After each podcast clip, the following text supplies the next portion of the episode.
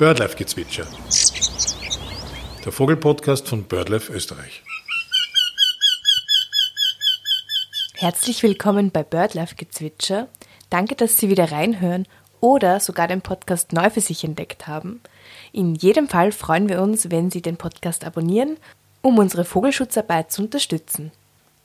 Nun starten wir aber mit den fünf konkreten Tipps von BirdLife-Ornithologin Eva Kanaranna, um dem Vogelrückgang im Garten entgegenzuwirken und die Artenvielfalt zu fördern. Erster Tipp. Den Garten reich strukturieren. Ich denke, am besten ist es, wenn man sich seinen Garten einmal äh, sozusagen aus Vogelperspektive anschaut. Das heißt jetzt nicht von oben im Flug oder mit der Drohne, sondern wenn man sich überlegt, was braucht äh, so ein Gartenvogel überhaupt alles und wie könnte ich das Angebot verbessern. Damit die Vögel zuerst einmal ein besonders vielfältiges Nahrungsangebot haben, das heißt viele Insekten, aber auch pflanzliche Nahrung, ist es am besten, wenn äh, der Garten reich strukturiert ist. Das heißt, wenn es ein Nebeneinander gibt von höherer Vegetation und niedriger Vegetation, von Gehölzen und Kräutern, von einer sonnigen Wiese, von besonnten Stellen und von stattigen Stellen, äh, von einem Komposthaufen, einem wilden Eck äh, bis zu einem Steinweg oder einem Steinhaufen. Also ein möglichst vielfältiges Nebeneinander. Und wenn Sie jetzt schauen, äh, was fehlt mir da im Garten noch, dann wissen Sie schon, was könnte der nächste Plan sein, was jetzt für die, Garten, für die Vögel in Ihrem Garten noch zusätzlich anbieten. Und wenn ich jetzt noch dran denke, äh, was äh, so die geeigneten Brutplätze für die Vögel sind, dann äh, gibt es gleich noch mehr zu tun wahrscheinlich. Also wichtige Brutplätze sind natürlich dichte Hecken, vor allem dornige Hecken, dann Kletterpflanzen am Haus oder an der Gartenmauer, alte Bäume natürlich und eventuell auch Nistkästen, wenn die Bäume, die ich habe, noch nicht so alt sind, dass sie natürlicherweise Höhlen bieten bieten für die Höhlenbrüter. Zweiter Tipp. Wildkräuter und Pflanzen wachsen lassen. Also vom nächsten und jetzt der ganz konkreten Tipp sollen vor allem die besonderen Sorgenkinder unter den Gartenvögeln profitieren, nämlich die Körnerfresser. Für diese Körnerfresser ist es ja ganz besonders wichtig, dass die ein reiches Angebot an verschiedensten Wildkräutern und deren Samen haben. Und ja, im Frühling ist einmal die Devise, lassen Sie wachsen, was da so als erstes kommt. Das wird in vielen Fällen die Vogelmiere sein und die ist wirklich für viele Vogelarten äh, ja so im, schon ab dem Vorfrühling eine ganz wichtige Nahrung. Also wenn sie sonst noch nicht viel finden, dann ist es einmal so die erste Grundversorgung äh, mit der Vogelmiere. Und die sollte man äh, deswegen einfach im Garten oder auch in Blumenkisteln einmal wachsen lassen. Dann kommen andere äh, Kräuter von selber, wie das Hirtentäschel oder der Vogelknöterich, äh, Kamille, Hundskamille, die Knopfkamille. Ja, verschiedenste Arten. Auch der Löwenzahn ist dann ein bisschen später, so um Ostern, ein ganz wichtig, eine ganz wichtige Vogelpflanze, die man unbedingt wachsen lassen sollte, weil die Vögel dann auch die milchreifen Samen vom Löwenzahn an ihre Jungen verfüttern. Dann kann man aber auch sinnvollerweise durchaus gezielt äh, Pflanzen in den Garten einbringen, die eine wichtige Vogelnahrung sind. Und zwar äh, gibt es da durchaus einige Arten, die ja wirklich sehr dekorative Blumen sind und gleichzeitig auch für die Vögel wichtig.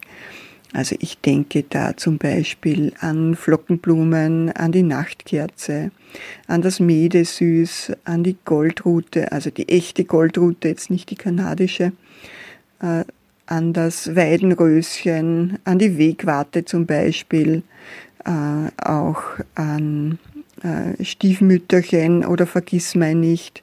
Ja, das sind alles äh, Blumen, die von deren Samen von den Vögeln dann wirklich sehr gerne gefressen werden. Wir haben da auch äh, in Kooperation mit der Firma Erdwurm und Revisa eine Samenmischung entwickelt, die man ganz einfach anpflanzen kann, nämlich in der Form von Seed Balls. Also das sind äh, so Kugeln aus Regenwurmkompost, in die äh, Samen eingearbeitet sind und die man einfach äh, im Garten oder auch im Blumenkistel ansehen kann. Und die sind, wie gesagt, bei der Firma Erdwurm erhältlich. Und die heißen dann das Finkenbuffet. Und das sind wirklich Pflanzen ausgesucht, die besonders geeignet als Vogelfutterpflanzen sind. Es gibt aber auch verschiedenste Firmen, bei denen man auch Wildkräutersamen kaufen kann, wie zum Beispiel eben die Firma Revisa, die verschiedenste Pflanzenmischungen auch anbietet, ähm, immer genau abgestimmt an den jeweiligen Standort äh, oder es gibt auch äh, Wildpflanzen schon als Jungpflanzen zu kaufen. Ganz wichtig auch den Rasen kann man vogelfreundlich gestalten. Das heißt, äh, entweder einfach wachsen lassen, was dort von selber kommt. Oft ist es eh der Löwenzahn. und, und den einfach gewähren lassen man kann aber auch den Rasen, die Rasenfläche anreichern, indem man kleine Flächen umgräbt, dort äh, Wildkräutersamen aufbringt und die sich so, so dann in der Fläche ausbreiten lassen. Dritter Tipp. Steinlebensräume als Strukturanreicherung schaffen. Der nächste Tipp äh, ist vielleicht nicht ganz so einleuchtend auf den ersten Blick, aber trotzdem werden Sie sehen, dass das doch auch für die Vögel und nicht nur für die Tierwelt jetzt allgemein etwas bringt. Und zwar rate ich dazu, bringen Sie, wenn Sie genug Platz haben, auch Steine in Ihren Garten. Also sei es als äh, Steinweg, als Steinplatten, mit denen Sie einen bestehenden Weg befestigen äh, sei es als Steinmauer, äh, als lose geschichtete oder sei es auch als Steinhaufen, den sie irgendwo am Rand anbringen. Es ist ja so, dass in den Ritzen von so einem Steinplattenweg oder auch in den Ritzen von einer Trockenmauer sich Pflanzen ansiedeln können, äh, die eher konkurrenzschwach sind und die ja in, in der Wiese oder sonst irgendwo eigentlich eher überwuchert werden würden. Und das sind dann oft auch Pflanzen, die wiederum gerne von den Vögeln gefressen werden. Also zum Beispiel, man denke nur an den Vogelknöterich, der besonders gern in Ritzen wächst, oder auch die Knopfkamille. Ja, das sind äh, einige Beispiele für so Ritzenvegetation, die von den Vögeln gern gefressen wird. Natürlich wachsen aber in den Ritzen von so einer Steinmauer zum Beispiel auch äh, Pflanzen, die äh, attraktiv blühen und die dann auch wieder wichtig für verschiedenste Insektenarten sind. Also das heißt, äh, so eine blühende Steinmauer bereichert äh, ganz allgemein den Garten, den Insektenreichtum und äh, kommt damit wiederum den Vögeln zugute. Und natürlich können sich zwischen den Ritzen von einem Steinhaufen oder so einer Steinmauer auch verschiedenste Insekten wieder verstecken, äh, dort Lebensraum finden. Ja, und damit äh, tut man nicht nur den Vögeln, sondern äh, der ganzen Vielfalt im Garten was Gutes. Ganz abgesehen von den Reptilien, für die solche Steinhaufen natürlich ganz besonders wichtig sind. Also Sie könnten damit natürlich auch Zauneidechsen oder vielleicht sogar Mauereidechsen in Ihrem Garten fördern. Vierter Tipp.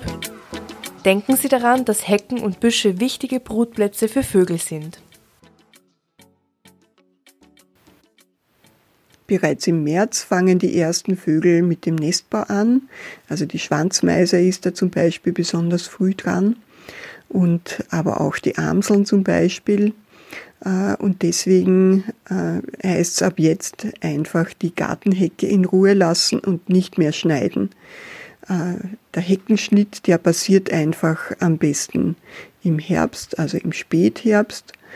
Und auch dann, wenn Sie die Hecke schneiden, dann denken Sie dran, dass Sie, wenn Sie jetzt wirklich auf Stock schneiden, immer nur einen Teil der Hecke äh, schneiden und den Rest stehen lassen, damit die Vögel dann immer einen Teil der Hecke zur Verfügung haben. Ja, und äh, eben wie gesagt, im Frühling zur Brutzeit ganz wichtig, die Hecke in Ruhe lassen. Die beste Zeit, um Sträucher, eine Hecke oder auch Bäume zu pflanzen, ist natürlich der Spätherbst.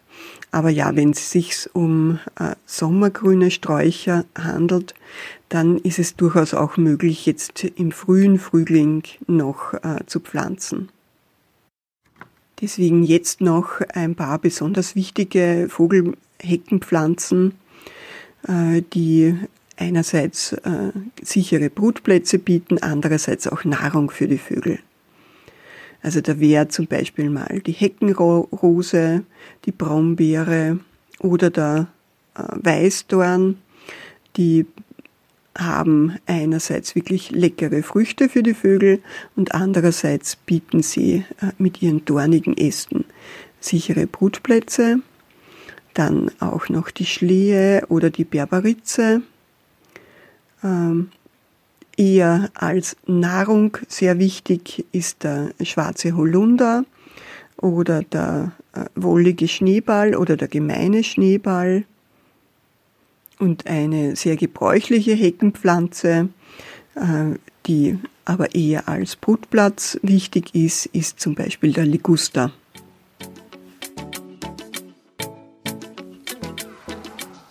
Fünfter Tipp. Nistplätze schaffen und an geeigneten Orten anbringen. So, für den nächsten Tipp, äh, nämlich die Nistkästen, da muss man sich jetzt schon wirklich beeilen. Denn eigentlich sollte man die Nistkästen vor der Brutzeit aufhängen. Das heißt, im März geht's gerade noch, aber im April ist es eigentlich schon für die erste Brut zu spät. Nistkästen bestehen klassischerweise aus Holz. Äh, das muss dick genug sein, damit auch ausreichende Isolierung gewährleistet. Oder es gibt auch äh, käuflich zu erwerben Nistkästen aus Holzbeton. Die haben den Vorteil, dass sie besonders lange haltbar sind. Optimal ist, wenn man verschiedene Nistkästen in verschiedener Größe aufhängt, vor allem äh, mit verschieden großen Einflugloch. Das heißt, äh, die klassische Größe von 32 mm, das ist für die Kohlmeise geeignet, äh, die aber so konkurrenzstark ist, dass die kleineren Arten da oft überhaupt keine Chance daneben haben. Deswegen hängt man auch Nistkästen mit kleinerem Einflugloch von 27 mm auf, sodass auch die kleinen Meisen wie Sumpfmeise und Blaumeise noch eine Chance haben und dann äh, auch noch welche mit äh, größerem Einflugloch und größere Kästen, die dann für den Kleiber geeignet sind. Ja, also eine Übersicht äh, über diese verschiedenen Nistkastentypen finden Sie am besten in unserer Nistkastenbroschüre, die man bei uns auch kostenlos bestellen kann. Was immer wieder ein Thema ist, ist der Schutz äh, der Brut vor möglichen Nesträubern. Deswegen äh, empfehle ich schon, dass man vor allem Nest, Nistkästen aufhängt, die auch einen entsprechenden Vorbau als Marderschutz haben.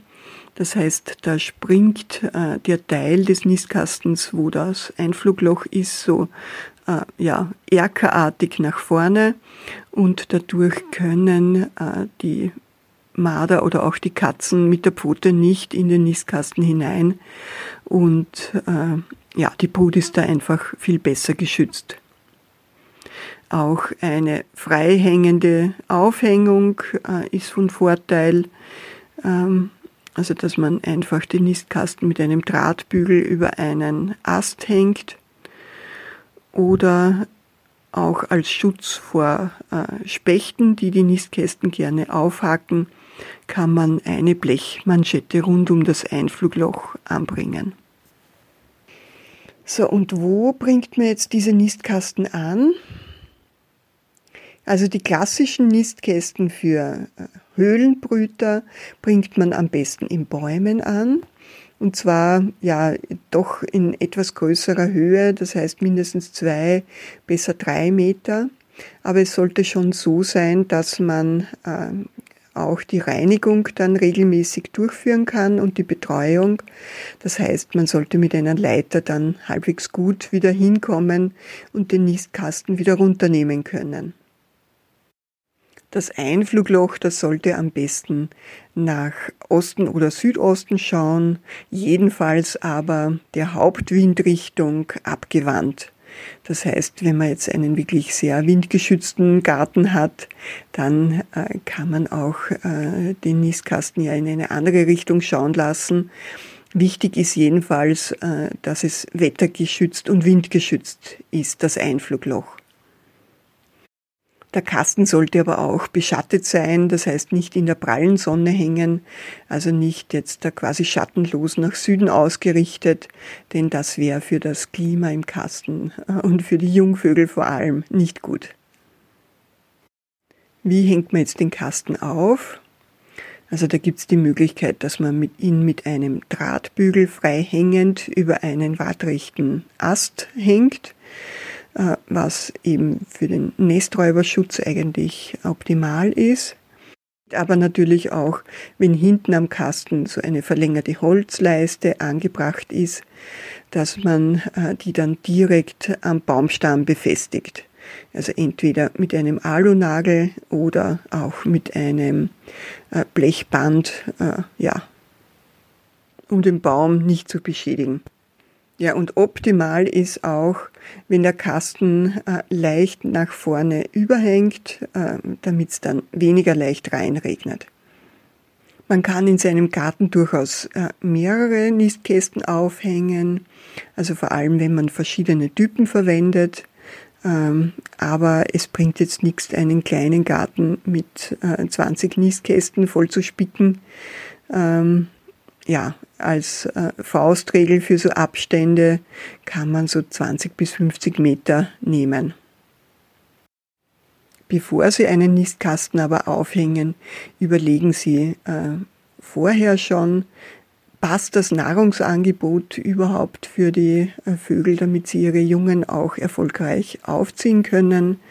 Ja, das ist immer das Erste, dass man den Lebensraum und das Nahrungsangebot vorher verbessert und dann äh, erst Nistkästen anbringt, weil sonst äh, kann es sein, dass man sogar die Vögel in eine Falle lockt. Also das heißt, die, die wollen dann wo brüten, äh, werden auch äh, von einem Nistkasten angezogen und dann verhungern aber unter Umständen die Jungen, wenn es äh, im Garten dann nur eine Durenhecke, einen, ein Beet mit äh, Rindenmulch und einen englischen Rasen gibt und auch die ganze Nachbarschaft nicht anders aussieht.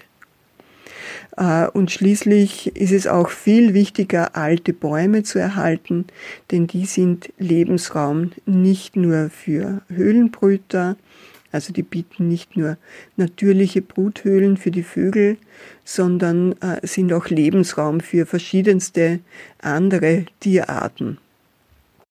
Das heißt, die Erhaltung von alten Bäumen im Siedlungsraum ist immer noch äh, das weitaus wichtigere Vogelschutzinstrument äh, im Vergleich zu Nistkästen.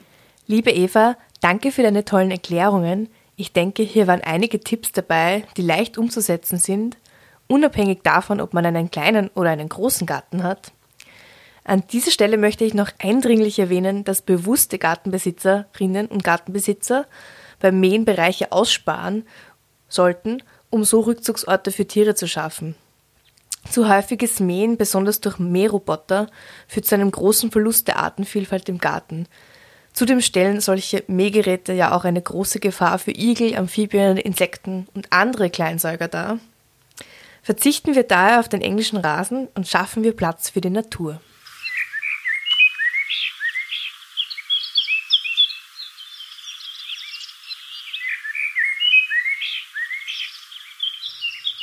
Das war's auch schon wieder bei BirdLife Gezwitscher.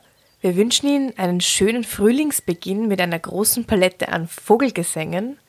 Wenn Sie unsere Arbeit auch mit Spenden oder einer Mitgliedschaft unterstützen wollen, finden Sie alle Details auf www.birdlife.at. Dort gibt es auch weitere Informationen zur vogelfreundlichen Gartengestaltung, Nistkästen oder auch Vogelfütterung. Schauen Sie vorbei.